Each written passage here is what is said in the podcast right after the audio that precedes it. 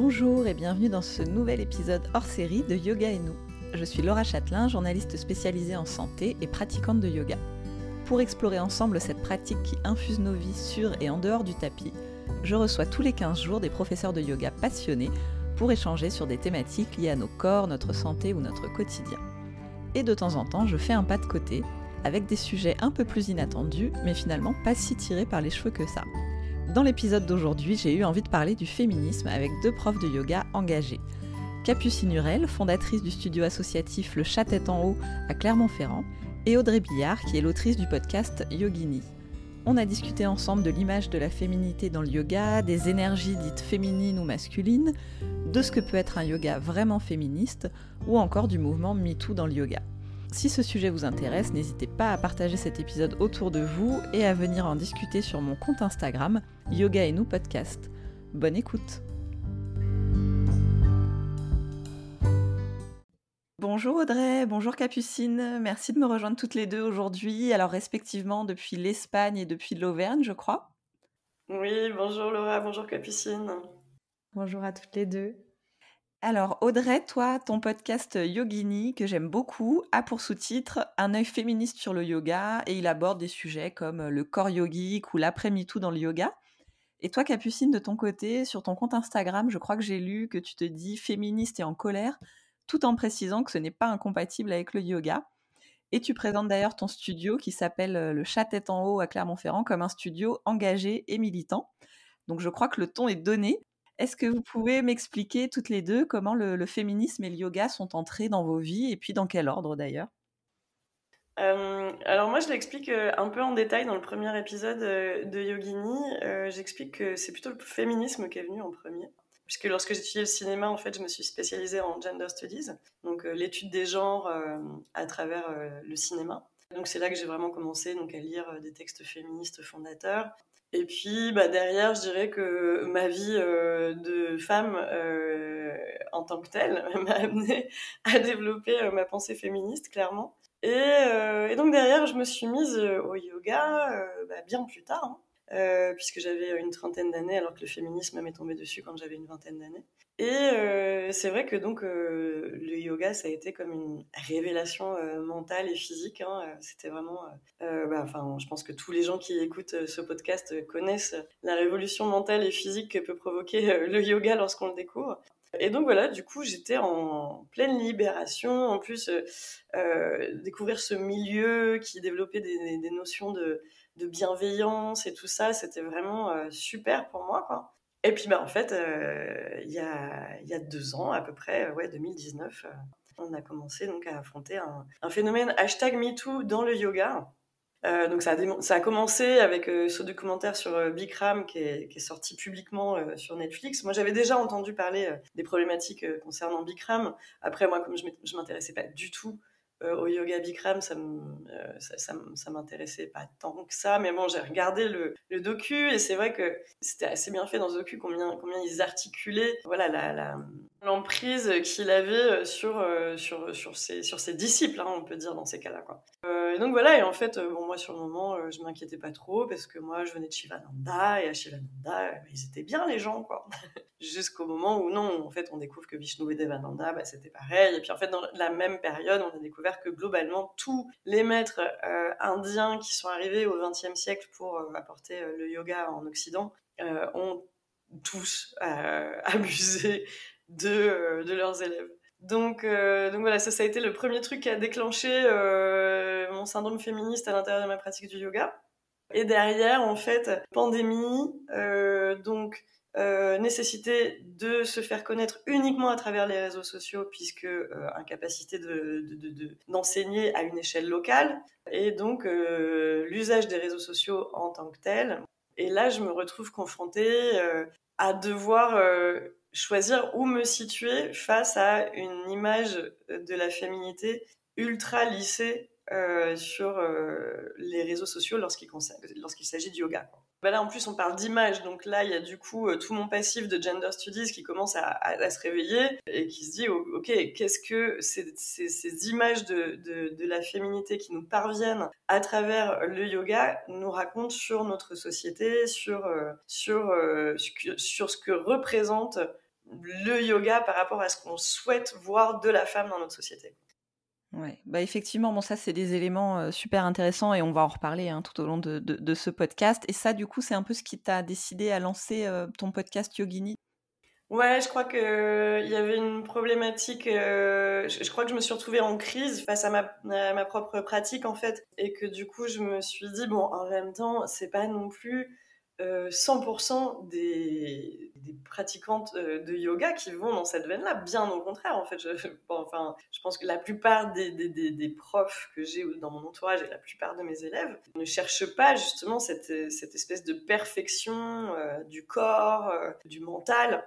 Et donc, a priori, je ne dois pas être toute seule à me sentir révoltée face à, ce que véhiculent ces images du yoga. Donc, il faut, faut que j'en parle, il faut que j'en que je prenne le micro et que, et que j'en parle moi premièrement, qu'ensuite j'invite celles qui sont intéressées, euh, celles et ceux qui veulent participer à cette réflexion.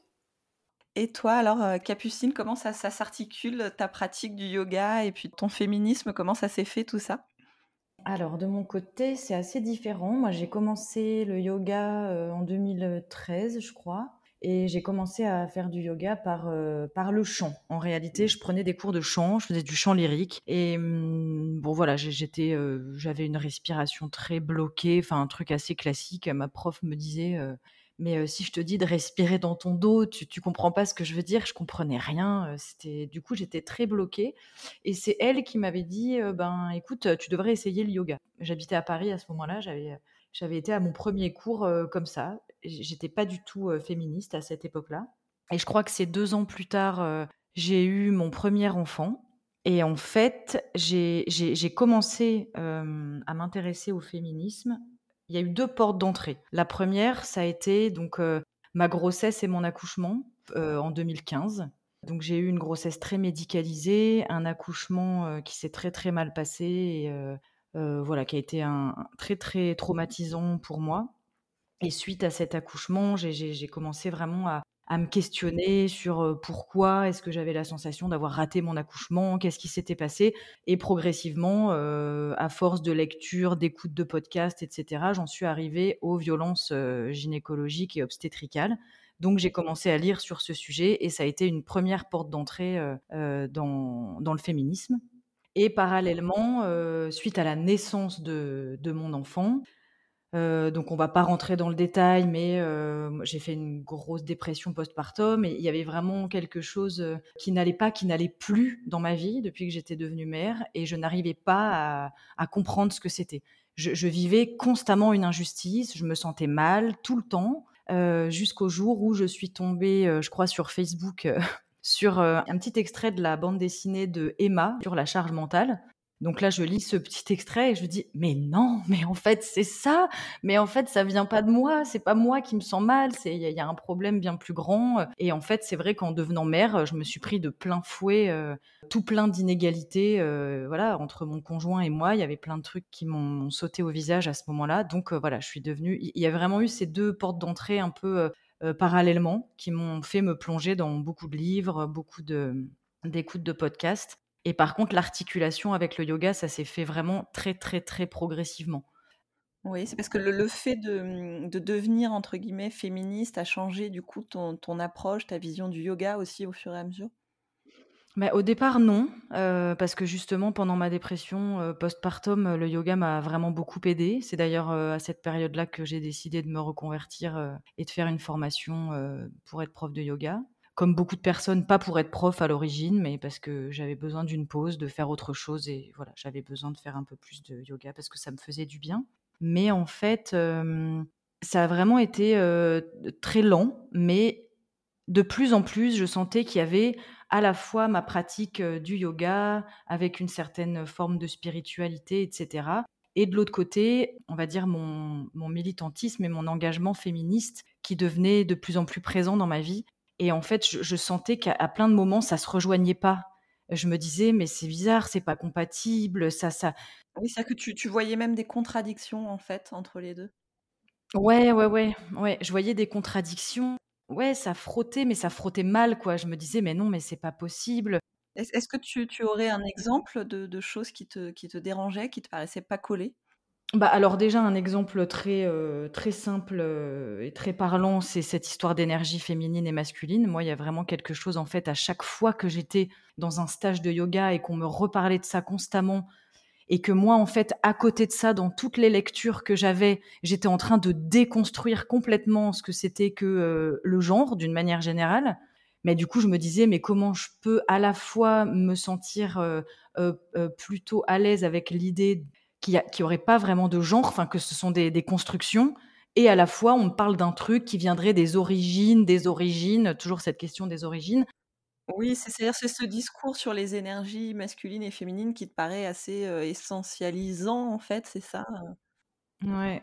Je me suis retrouvée à un moment où je me suis dit, bah non, mais en fait, je suis pas compatible avec le yoga, ça marche pas en fait, ça marche pas sur moi, je peux pas, je peux pas adhérer à, ça, ça me, ça me convient plus. Et puis, quand même, ça, a continué de me faire du bien physiquement, donc c'était complètement idiot d'arrêter de, pratiquer.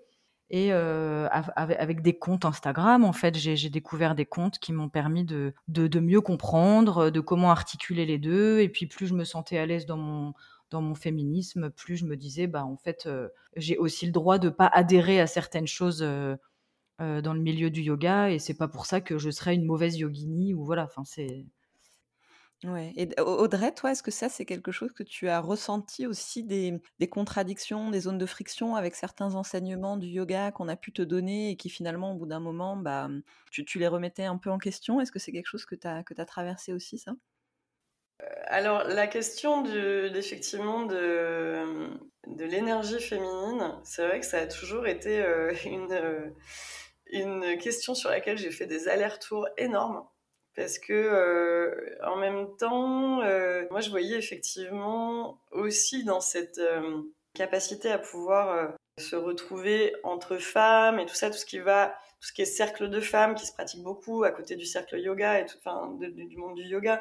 Ça me paraissait aussi quand même des, éléments d'empouvoirment en français qui me semblaient intéressants parce que voilà et qui dit cercle non mixte en fait permet aussi voilà une libération de la parole et tout ça. Puis aussi, quand on rentre dans les cercles de femmes, il y a des concepts d'archétypes euh, féminins qui justement montrent une, euh, une féminité euh, très très vaste en fait, où justement on va s'éloigner de ce qu'on va avoir tendance à associer à la féminité dans notre société. Ouais. Tu, tu veux dire quoi avec certaines divinités par exemple qui peuvent être...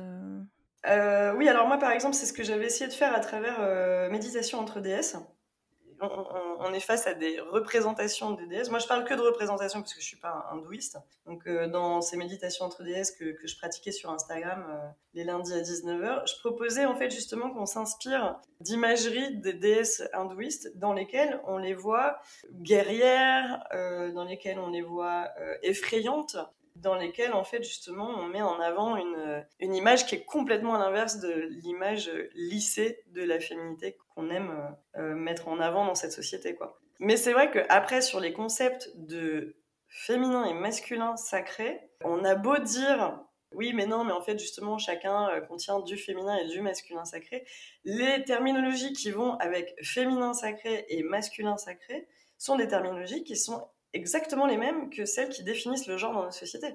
C'est pour cette raison d'ailleurs que le, dernier épisode euh, en date de Yogini, c'est avec euh, mon ami Max qui est euh, trans non binaire et qui nous parle justement de sa vision à lui, de comment il voit ces termes-là de son point de vue trans, quoi. Parce que effectivement, il y a des concepts essentialistes qui vont derrière, c'est évident. Mais en fait, j'ai l'impression que là, on est vraiment en train d'articuler quelque chose d'assez intéressant et, vraiment important dans ce qu'on pourrait dire féminisme, parce que en fait, je pense qu'il n'y a pas qu'une seule pensée féministe. Et effectivement, euh, moi, je suis d'accord avec toi, Audrey, dans le fait que, au départ, cette idée justement d'énergie féminine, au début, je la trouvais très empouvoirante, donc elle allait bien avec mon féminisme. Et justement, je pense que ça reste quelque chose de féministe et ça reste un courant dans, dans lequel beaucoup de femmes vont euh, se sentir bien et retrouver, euh, euh, voilà, pouvoir retrouver quelque chose d'important pour elles dans, dans justement leur empouvoirment.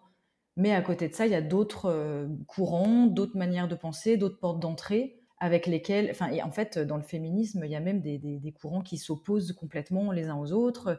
Et du coup, c'est vrai que voilà, il y, a des féministes qui sont aussi complètement essentialistes. Moi, c'est pas du tout quelque chose qui me parle, mais je euh, je dirais pas qu'il y a des bonnes ou des mauvaises féministes. Enfin, après, c'est pas à moi de, donner cet avis-là. Donc, on est, on est vraiment face à différents courants. Et d'ailleurs, je, trouve que ce qui pourrait articuler, enfin, ce que j'ai trouvé qui articulerait le mieux la pratique du yoga et le féminisme, ce serait l'écoféminisme et j'ai encore lu récemment euh, un journal euh, sur, sur l'écoféminisme, ou plutôt sur les écoféminismes, parce que là, c'est pareil, en fait, il y a différentes penseuses qui ont euh, écrit sur l'écoféminisme, et elles, et elles ne traitent pas du tout ce sujet de la même manière, même si les objectifs sont les mêmes. Par exemple, on, parle de Starhawk, qui est quand même une, une, personne fondamentale dans l'écoféminisme, elle, elle valorise complètement justement le culte de la déesse et elle fait euh, de la magie quelque chose de politique.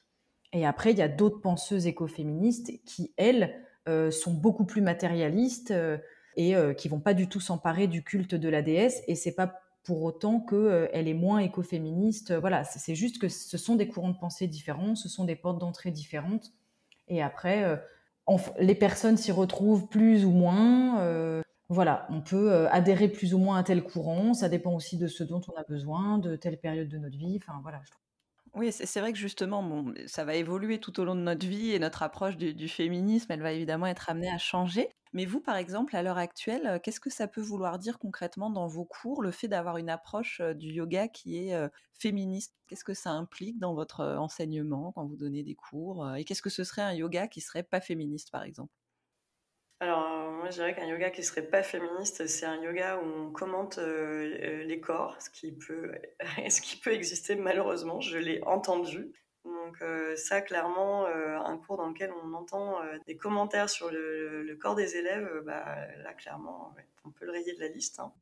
Oui, et d'ailleurs des commentaires qui seraient pas que dans un sens négatif, qui seraient aussi de, de, valoriser certains corps plus que d'autres, de complimenter sur, je sais pas, la forme ou la minceur. Ou... Ouais, clairement. Bah, je, je, le racontais dans un des épisodes de Yogini où on parlait de body positive. Je parlais du moment où, j'étais restée choquée d'entendre combien un prof euh, avait euh, félicité euh, une de mes super amies parce qu'elle avait minci alors que, alors déjà, donc euh, ça n'est pas nécessaire. Et en plus, euh, et en, plus, les, questions de, de, poids sont tellement liées aux émotions. Et, et dans le cas de mon amie, c'était parce qu'elle était en plein divorce et qu'elle était toute seule avec ses gamins, qu'elle avait clairement euh, fondu. Et moi, ça me faisait pas plaisir d'avoir fondre euh, pour ces raisons-là, en fait. Quoi. Donc voilà, c'est une intervention sur le corps qui du coup, est lié aux émotions. Enfin, c'est terrible, quoi. Je veux dire, on n'a pas, on n'a pas à commenter euh, le corps, que ce soit en positif ou en négatif.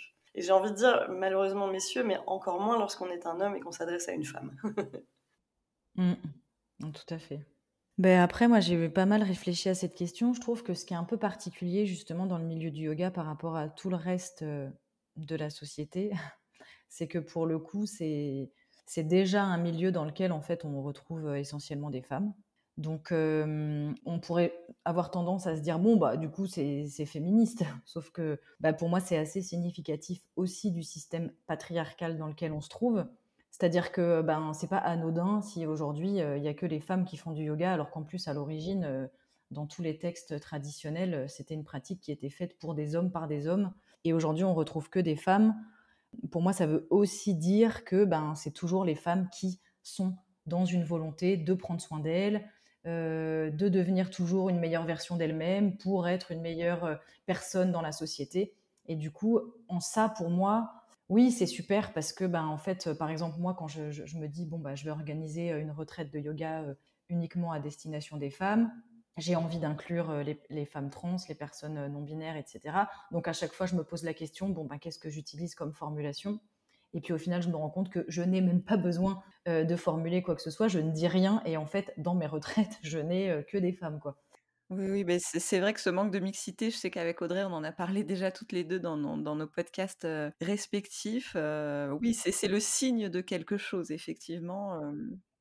Ouais, c'est ça. Et en fait, là où dans plein d'autres domaines, euh, on aurait tendance à justement chercher à, euh, pour être dans, une démarche féministe, à chercher à du coup se retrouver en groupe euh, non mixte, ben, c'est vrai que le yoga, je trouve qu'il y a aussi ce, point de vue-là qui, est assez significatif, je trouve, effectivement, de se dire, bon, ben, peut-être que on serait dans quelque chose de plus féministe d'un point de vue sociétal si les hommes se mettaient aussi à prendre soin d'eux pour pouvoir mieux prendre soin des autres, etc. Quoi. Ouais, et, j'imagine que, donc, comme tu disais par rapport à tes retraites, Capucine, l'inclusivité, c'est quelque chose sur, le, sur laquelle vous, travaillez, que ce soit dans vos cours ou dans vos retraites. Par, quoi ça peut passer? Est-ce que vous faites attention aussi à votre vocabulaire, par exemple, pendant les cours? Est-ce qu'il y a des choses qui, que vous avez réalisées avec le temps, en fait, qui n'étaient pas féministes peut-être dans, dans, votre vocabulaire et que vous avez changé Ben oui, moi je fais assez attention à, à mes mots. C'est vrai que par exemple, je me souviens, il y a quelques années, euh, j'avais un groupe où j'avais 17 élèves et j'avais un seul homme. Je parlais toujours au masculin. Et puis un jour, euh, j'ai fini par lui dire Écoute, Florian, je suis désolée, mais euh, c'est pas logique, quoi. En fait, il y a 16 femmes ici. donc voilà, je, maintenant, je vais, je vais féminiser, quoi. Oui, donc on va oublier la règle du masculin l'emporte toujours sur le féminin, même s'il est un et que les autres sont sept. voilà, je n'ai pas spécialement envie de, retourner le problème, c'est-à-dire je ne serais pas forcément pour dire euh, bon bah ok, euh, on n'a qu'à euh, juste transformer la domination dans l'autre sens et puis on n'a qu'à tout féminiser. À, la base, je suis pas trop pour ça, mais je veux dire c'était difficile de toujours féminiser puis masculiniser. Enfin c'était voilà donc au, bout d'un moment j'ai fini par par féminiser complètement et lui il il me l'a dit, il m'a dit ça m'a fait bizarre le premier cours et puis après au contraire c'était très intéressant. Alors je crois que vous aviez aussi envie de parler d'un autre sujet, c'est euh, le côté un peu contre-productif du yoga quand finalement il vient s'ajouter à la charge mentale des femmes qui est déjà assez lourde, notamment à travers une image un peu idéalisée de ce que doit être euh, une yogini. Est-ce que vous avez envie de, dire quelque chose là-dessus? C'est-à-dire que dans le milieu du, yoga, il y a aussi potentiellement euh, cette injonction à prendre soin de soi tous les jours, faire sa pratique euh, d'asana, euh, faire sa pratique de méditation, euh, boire des jus, manger bien, etc., etc. Et en fait, moi, pendant les premières années de mes enfants, j'étais incapable de ça. Et, en fait, au lieu de, quelque chose qui potentiellement allait me faire du bien en tant que femme et jeune mère, ça me rajoutait de la charge mentale. Ouais. Ça, c'est ce que vous essayez de transmettre aussi peut-être l'une et l'autre dans, votre enseignement du yoga, de ne pas en faire oui, une injonction supplémentaire qui pèserait sur les femmes. Ouais, moi c'est de ça dont je parle dans la, la, féminité lycée qui ressort à travers euh, euh, toute cette communication autour du yoga. C'est combien, en fait, dans l'absolu, euh, si tu pratiques le yoga, tu devrais être capable d'être une femme entrepreneur euh, qui pratique euh, tout en ayant tes gamins sur ton dos et tu es en même temps en train de faire des cupcakes pendant que tu fais un cherchasana quoi en fait. Alors c'est bien d'avoir des images inspirantes pour son propre empouvoirment, c'est autre chose quand tout d'un coup ça devient effectivement une injonction et que euh, à pratiquer le yoga, on pense qu'on devrait du coup devenir euh, complètement euh, surhumaine quoi. Parce qu'il y a vraiment aussi cette, ce concept de clairement même quand on est prof de yoga, je pense que toutes les profs de yoga pourraient le dire en cœur, c'est pas parce qu'on est prof de yoga qu'on s'est libéré du stress, de la colère, de enfin voilà, des émotions en général. Et donc effectivement l'injonction à la tranquillité dans des moments, donc je ne suis euh, malheureusement pas maman, j'aimerais beaucoup, mais ce, n'est pas mon cas, mais je, je, mes amis, euh, je vois très bien euh, combien l'injonction à la tranquillité, quand tu sens que tout est en train de déborder dans tous les sens, elle est dure à, à assumer, quoi. Tout à fait. Ça rajoute des trucs sur une to-do list. Euh, voilà. Enfin, moi, je me rajoutais des sur ma to-do list. À un moment, j'en étais rendue à me dire, euh, je notais sur ma to-do list euh, faire mon rituel de je sais pas quoi. Au bout d'un moment, je me suis dit, non, mais là, ça, ça va pas, en fait. Il y a un truc qui, qui tourne pas rond, quoi. C'est. Et d'ailleurs, j'imagine qu'en ça, vos, lectures sur le féminisme, vos découvertes, vos réflexions vous ont sans doute poussé aussi à, modifier votre, votre pratique du yoga et vos exigences aussi par rapport au yoga dans votre vie, comme vous êtes professeurs toutes les deux. Peut-être que vous avez aussi appris à lâcher prise un peu sur votre pratique grâce au féminisme, c'est aller aussi dans ce sens-là. Oui, moi oui, clairement. Ça m'a aidé à lâcher, à me, dire qu'en fait, je pratiquais en fonction de mes, besoins du moment. Et puis, si parfois je ne pouvais pas pratiquer, et ben c'était comme ça quoi. Je ne peux pas me rajouter toujours des choses supplémentaires. Donc oui, oui, clairement, ça m'a aidé à mmh, et puis et puis vraiment à, enlever tout objectif quoi. Maintenant, je, je, je, pratique pas pour. Je trouve que c'est intéressant la progression. En tout cas, moi, à cette période de ma vie, je ne peux pas me permettre d'aller dans une recherche de progression. Moi, je dirais que ça m'a, ça m'a aidé à pratiquer plus en, en, conscience, en fait à, me foutre la paix, comme euh, dirait Fabrice Midal, que je, que je cite en permanence dans Yogini, qui d'ailleurs fait une, euh, fait une lecture euh, du genre à travers comment sont perçues les émotions dans, la société. Donc c'est récemment qu'il a fait ça et je me suis dit, ah, décidément, je suis vraiment connectée à tout ce que dit ce monsieur. Et ouais, il y a d'un côté, effectivement, me foutre la paix sur le résultat physique, comme tu disais, Capucine, parce que c'est vrai que quand j'ai découvert l'ashtanga, j'ai découvert ce côté empouvoirant de la pratique ultra physique, un peu guerrière et tout ça, euh, qui me permettait de me muscler, euh, de me sentir euh, forte, quoi. Et ça, c'était vraiment super. Sauf qu'effectivement, ma rencontre avec l'ashtanga m'a mise petit à petit dans une recherche de résultats euh, par rapport à mon corps, euh, alors que c'était pas du tout l'objectif au départ de ma pratique de yoga. Et, euh, effectivement, quand je, me suis confrontée à mes idées féministes à l'intérieur de ma pratique du yoga, ça m'a permis de me dire bah, fous-toi la paix, en fait, rappelle-toi pourquoi tu pratiquais au départ. si tu n'arrives toujours pas à faire Pinchasana, c'est pas grave, en fait, on s'en fout pas mal.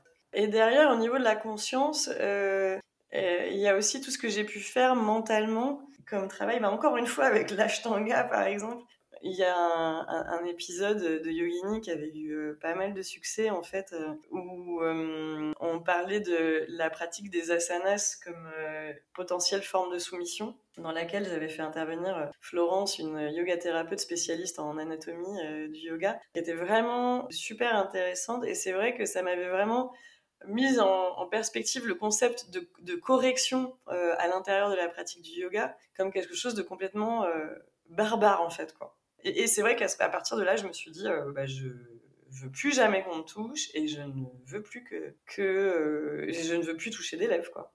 Ouais, ben moi je touche jamais non plus. Moi, je, je, touchais. Alors, du coup, j'ai recommencé avec des élèves avec qui bah, déjà avec euh, la pandémie, c'était complexe. Euh, j'ai recommencé avec des élèves avec, qui me, qui me l'expriment, clairement. Qui me l'expriment clairement. Ah oui, oui, c'est vrai qu'il y en a, oui, tout à fait. Ouais. Et, cette question justement du, fait de, toucher, des ajustements qui passent par le toucher dans les cours de yoga, je pense que ça, ça, nous renvoie aussi à ce dont on parlait au tout début de cet épisode, c'est-à-dire cette vague d'affaires de, MeToo aussi dans le, dans le yoga, la dénonciation de, certains gourous qui abusaient sexuellement de, leur, de leurs élèves. Est-ce que ça, pour vous, c'est un phénomène finalement qui est, assez anglo-saxon, parce que c'est vrai qu'il y a eu pas mal d'affaires aux États-Unis, ou est-ce que c'est quelque chose qui existe aussi en France? Est-ce que vous connaissez des, histoires comme ça? Et qu'est-ce que ça dit bah, finalement de la domination masculine aussi dans le monde du yoga, même si chez nous, c'est vrai qu'on se dit la plupart des profs sont des femmes, mais... Ah non, je pense pas du tout que ce soit anglo-saxon. non, non. Moi, j'avais, il y avait en fait un prof de yoga portugais qui voulait intervenir dans Yogini. Et puis finalement, il s'est rétracté, tout ça, mais il avait beaucoup de choses à dire sur la fédération du yoga au Portugal. Ici, en Espagne, j'ai pu malheureusement voir des cas, non pas d'abus sexuels, mais d'abus psychologiques. Et puis, bah, en France, bah voilà, en tout cas au niveau du réseau Shivananda, il n'y a pas eu de cas d'abus sexuels sur, dans le dans le réseau Shivananda en France, mais il y a eu des cas euh, d'abus euh, mentaux euh, et psychologiques très très forts. Hein. donc non, non, je pense que c'est malheureusement lié à, la relation gourou-disciple. Tout à fait, ouais. ouais. Parce que même dans le milieu du tantrisme et tout, par exemple, bon, on va pas rentrer dans ce sujet-là, mais oui, oui, je pense que on peut dire que alors voilà, si on parle de tantrisme, moi je suis justement en fait en pause euh, depuis pas mal de temps euh, sur Yogini. Je vais reprendre dans pas longtemps, mais parce que justement je m'étais mise à explorer euh, le tantra et finalement je me suis retrouvée dans une situation très complexe avec un Autrichien. Et pourtant, les Autrichiens, les Allemands, enfin je veux dire tous ces pays, euh, c'est quand même les pays les, censés être les plus avancés en ce qui concerne euh, le féminisme. Euh, et, non, non, je me suis retrouvée dans une situation où clairement quelqu'un qui serait plus fragile mentalement ou qui n'aurait pas fait d'efforts de déconstruction se serait retrouvé dans une situation très périlleuse, clairement. Ouais, et ça, c'est lié à cette relation particulière entre le, gourou et le disciple, ou le maître et l'élève. Mais du coup, plus particulièrement quand le gourou est un homme et la disciple est une femme, ou pas que? Alors, j'ai vraiment la sensation que oui, malheureusement, hein, euh, parce que euh, c'est une réflexion qu'on s'était faite. Alors, c'était pas dans le yoga, c'était dans le shiatsu. Je racontais une problématique que j'avais pu avoir avec un maître shiatsu, et j'en parlais à une masseuse shiatsu, et qui m'avait vraiment répondu non, mais c'est quand même fatigant de voir que ces problématiques-là ont toujours lieu dans le même sens, quoi.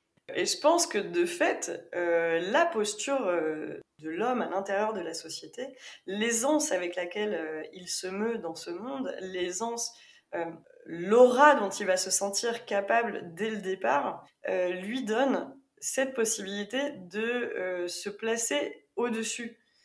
Quand nous, femmes, par rapport à la manière dont on a été obligé de se construire dans cette société, on passe notre temps à vivre avec le syndrome de l'imposteur, quoi à douter, à s'excuser, à remettre en question nos paroles, à se demander si euh, c'est vraiment ça en fait. Euh, je pense qui, ce qui différencie euh, voilà la manière dont euh, cette dynamique a toujours lieu dans le même sens. Ouais. Et, et, et, dans tous les milieux, c'est ça qui est intéressant aussi, c'est que c'est dans tous les milieux, y compris celui du bien-être, y compris celui du yoga, où on est censé être dans la bienveillance et tout, mais on se rend compte que les, les mécanismes sont exactement les mêmes. Quoi. Oui, c'est pour ça que ça m'intéressait de citer un peu de tantra et shiatsu pour dire euh, finalement en fait euh, voilà euh, le bien-être en général. Quoi. Alors par contre, moi je, suis d'accord avec toi sur le fait que oui, c'est toujours dans le même sens si on parle vraiment de, de, choses physiques, quoi. Mais par contre, je trouve que l'emprise gourou-disciple dans le milieu du bien-être, pas que du yoga, mais du bien-être. Par contre, elle se fait aussi euh, par des femmes. Enfin, moi, pour le coup, j'ai un peu été victime euh, très, très limite euh, de dérives sectaires dans le milieu du yoga, et à chaque fois, c'était des femmes.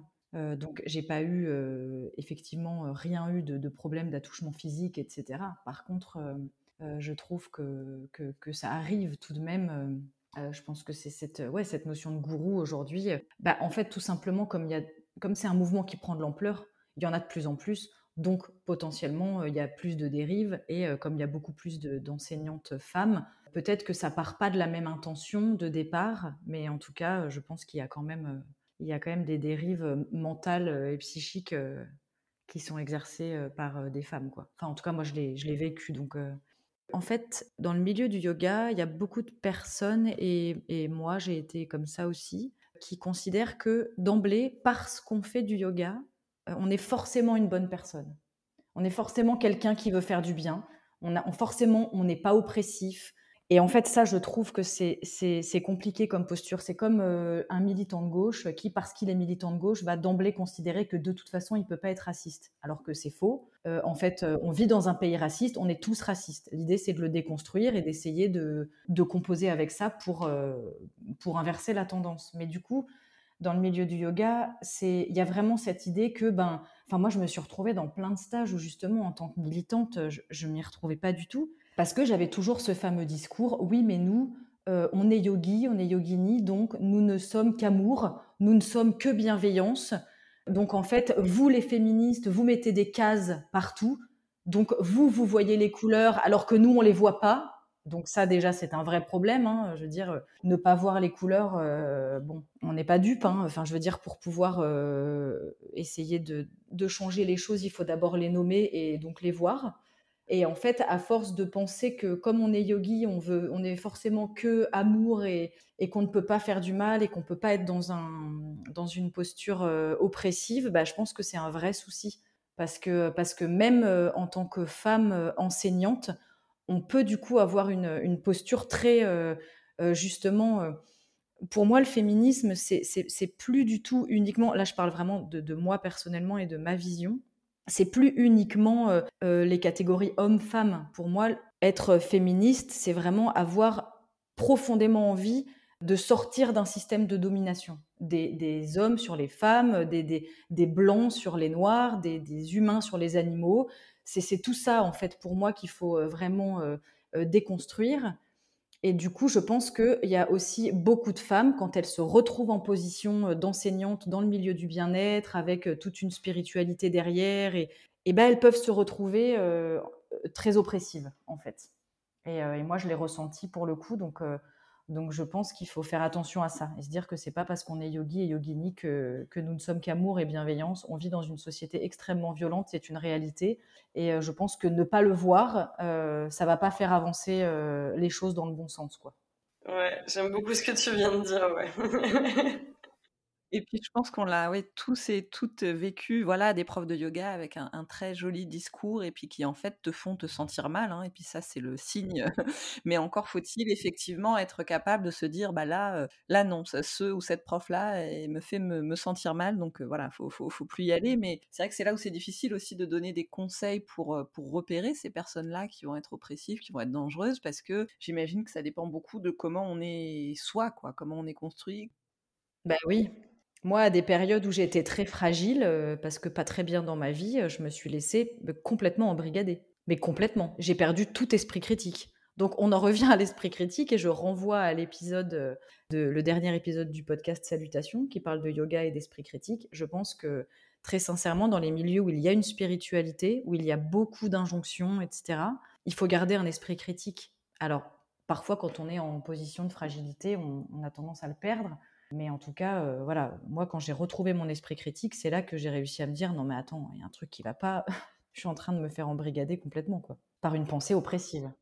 Je comprends vraiment ce que tu veux dire parce que ça m'est ça m'est arrivé moi d'être d'être euh, ça m'est arrivé en fait quand j'ai débarqué dans Shivananda au départ euh, j'étais complètement effrayée clairement hein. je me disais ok je suis là vraiment je suis en train de j'ai décidé que Om Namah Shivaya, c'était ma, ma, manière de dire bonjour aux gens. Euh, j'en suis vraiment là. Et, euh, et en fait, c'était vraiment marrant de voir combien, euh, chaque fois que j'arrivais pour un séjour à Shivananda en, tant que karma yogi ou, autre, j'avais toujours ce côté, hmm, ça me.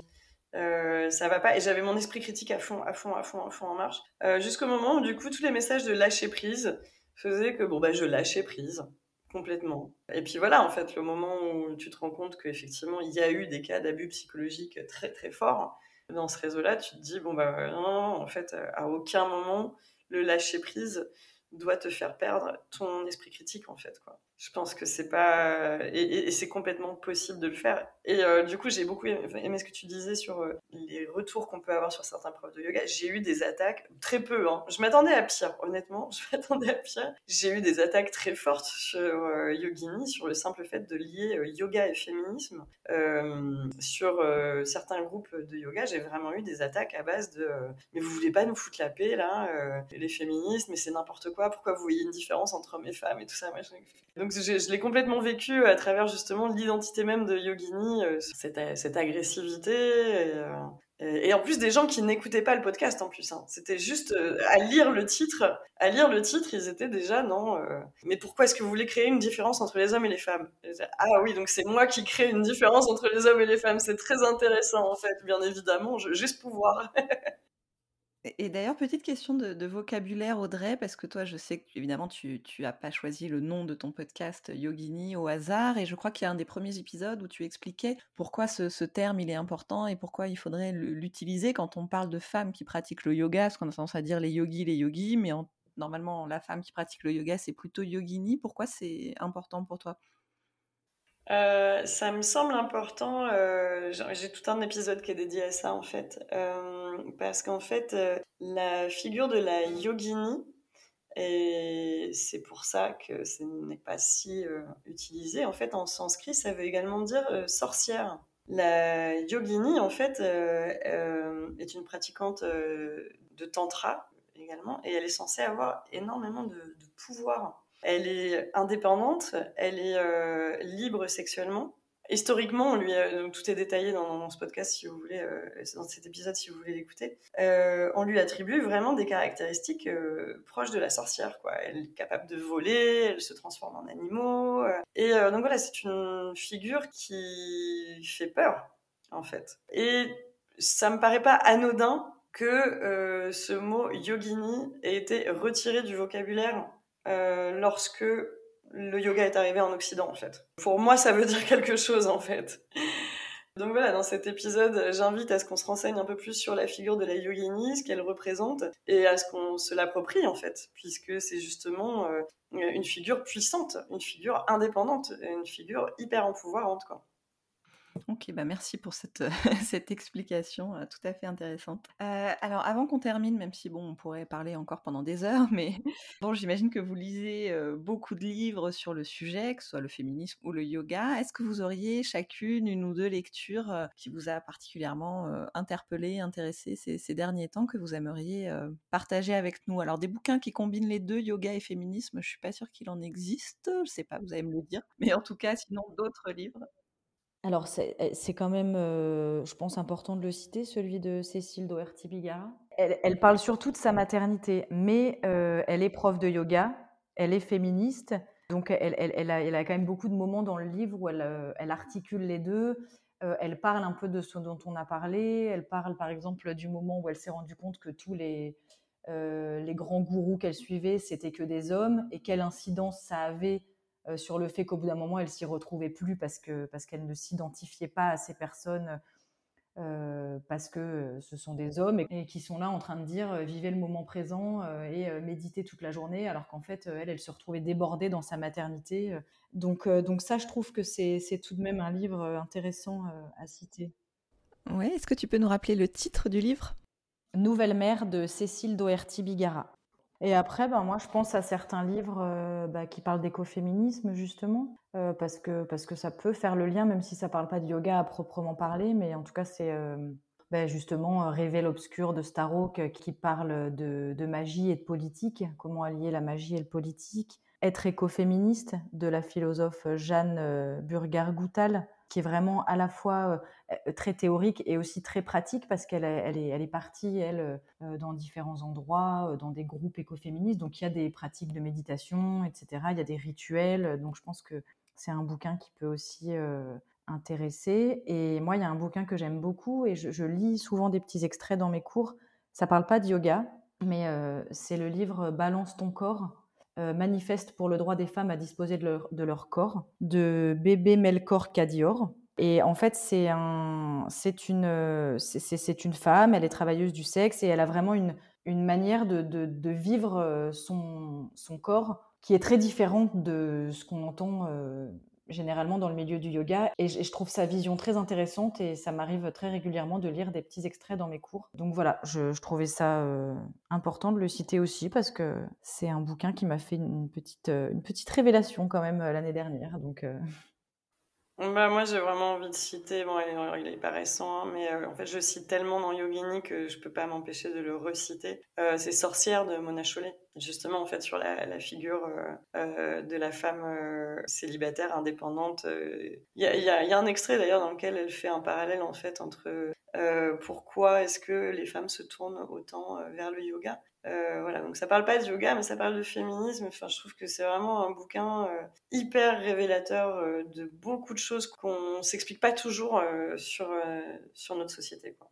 Oui, ben moi je suis en train de, lire son dernier, là, Réinventer l'amour, là, qui parle plutôt des, de l'influence du, du, patriarcat sur les relations amoureuses hommes-femmes, et c'est pas mal aussi.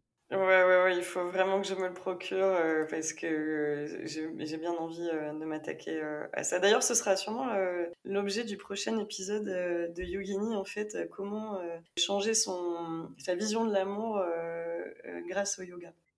Ça a l'air intéressant. Bah, de toute façon, je remettrai toutes ces références dans la, description du podcast, comme ça on pourra les retrouver facilement. Et alors vous, où est-ce qu'on peut vous retrouver si on a envie de suivre des cours de yoga avec vous, que ce soit en présentiel ou peut-être en ligne euh, Voilà, est-ce que vous pouvez nous, donner un petit peu toutes les, toutes les infos? Alors moi, je donne des cours en ligne les mercredis soirs à 19h. Oui, donc parce que toi, tu es en Espagne, c'est ça? Donc forcément, pour pratiquer avec toi en présentiel, ça va être plus compliqué. Alors en présentiel, je compte bien proposer des retraites euh, prochainement, des retraites euh, incluant euh, des massages également, des, retraites urbaines dans Malaga. Et d'ailleurs, en fait, ton podcast sur sur vin et yoga m'a donné énormément envie justement, voilà, de, proposer effectivement des retraites un peu plus urbaines et, et, ouvertes au monde en fait, dans lesquelles on peut mélanger bon temps bien-être euh, et euh, découverte culturelle et historique, tu vois. Non, et en été, en été je proposerai du paddle yoga. puisque je suis également prof de paddle yoga. En attendant les cours en ligne, les mercredis soirs à 19h, que j'appelle des cours de blissful yoga, où le but du jeu principalement, ça va être de ressentir de la joie à travers le corps, à travers la respiration, avec en, parcourant des types de yoga différents, mais voilà, la, joie de, de ressentir l'instant présent. D'accord. Et pour s'inscrire, c'est via ton site internet? À travers mon site internet audreyyoga.com. Ok. Et toi, Capucine, toi, tu es en Auvergne, c'est ça? Moi, je suis en Auvergne. Euh, j'habite à la campagne, euh, à une demi-heure de Clermont-Ferrand. Je donne essentiellement euh, des cours soit à domicile. Depuis le premier confinement, en fait, j'ai commencé à donner des cours à domicile et en fait, ça me plaît beaucoup. Et je donne des cours collectifs dans le petit studio que j'ai créé à Clermont-Ferrand. Donc ça s'appelle, oui, le chat tête en haut. Ouais, le chat tête en haut. D'accord, bah, je mettrai toutes les infos évidemment pour vous retrouver aussi en description du podcast. Et ben merci beaucoup à toutes les deux pour cet échange très riche. Merci, ouais. Merci à toi. Merci beaucoup à vous d'avoir écouté cet épisode hors série. Pour ne rater aucun épisode, n'hésitez pas à vous abonner sur votre plateforme d'écoute préférée et à me retrouver sur mon compte Instagram Yoga et nous podcast. À très vite.